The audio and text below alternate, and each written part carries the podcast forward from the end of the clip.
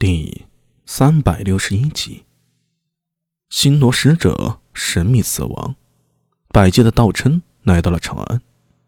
百济的人还与 buff 私下交易，似乎是为了一张地图。难道那张地图真的记载了关于南池的秘密吗？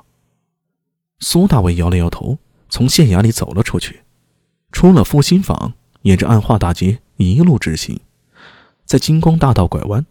不一会儿功夫，就来到了西市。已经入冬了，空气里透着一股寒意，连带着往日热闹的西市都似乎冷清了不少。走进坊门，一路奔放生池去。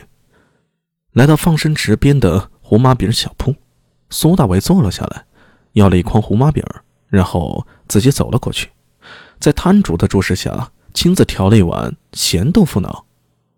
呃，客官。你这豆腐脑还是咸的好吃。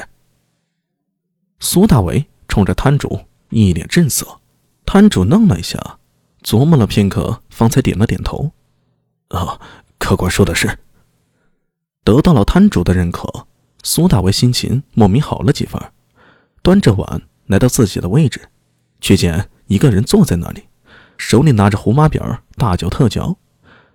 这是换了一身差役打扮的高大虎。噗嗤，苏大为没忍住啊，笑出了声来。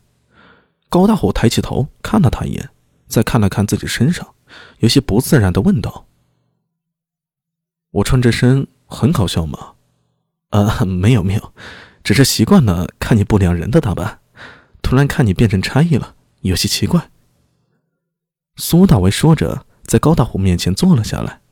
手里的豆腐脑放在了面前，高大虎伸手把碗抓了过来，自嘲道：“呃，有这身皮，总比没有好吧？再说，还是你推荐我去的。”他对着碗大喝了一口，下一瞬噗的喷了出来。这是什么味儿啊？高大虎一脸震惊了，豆腐脑居然是咸的！哎，这是我喝的。苏大为伸手把豆腐脑抢了过来，高大虎还是一脸不可置信：“这世上怎么会有人喜欢咸豆腐脑？”他向摊主要了碗甜豆腐脑，喝了一口，肯定的说道：“啊，果然还是甜的好喝。”哼一段。什么？说正事吧。再争论咸甜的问题啊，要没完了。苏大为向高大虎说道：“你大兄已经出了封印坊，现在很安全。”高大虎冲着苏大为抱了抱拳，感激的说道：“刚才看到你，我就该想到大兄应该没事了，但还是听你亲口说出来才放心呢。”“嗯，封印坊的事儿你应该听说了吧？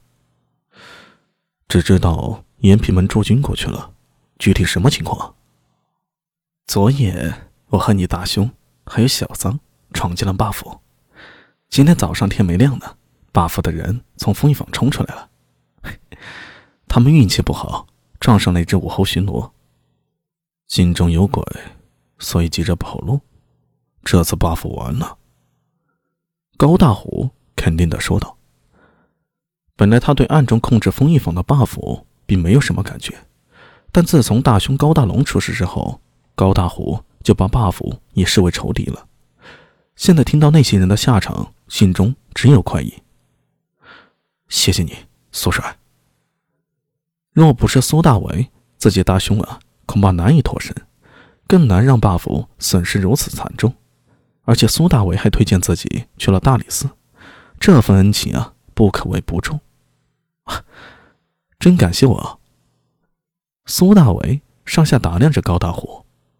心中隐隐感觉有些不妙，高大虎还是硬着头皮说道：“有用得到我的地方，苏帅尽管开口。”“呃，这碗咸豆腐脑已经被你这个甜等给玷污了，替我喝掉它。”“滚！”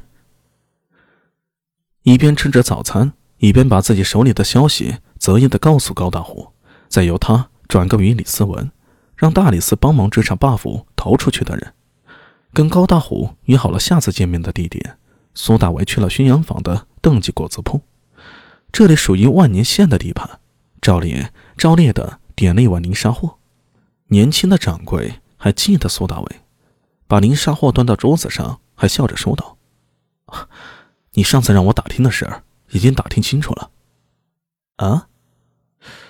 上次你说如果越王府还有案子的话，就跟你说呀，对吧？呃，对呀。苏大为记起来了，上次为了长安这边，见掌柜铺子里的红木桌案还不错。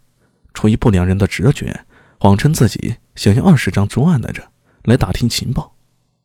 啊，一会儿有越王府的人来，我替你介绍，你不急吧？掌柜问道。哦，不急不急。哦，那就好，客官可以边吃边等。掌柜回头继续调制果浆去了。苏大为看着他的背影，目光闪烁思索。等那会儿，苏庆杰到了。苏大为伸手打了个招呼：“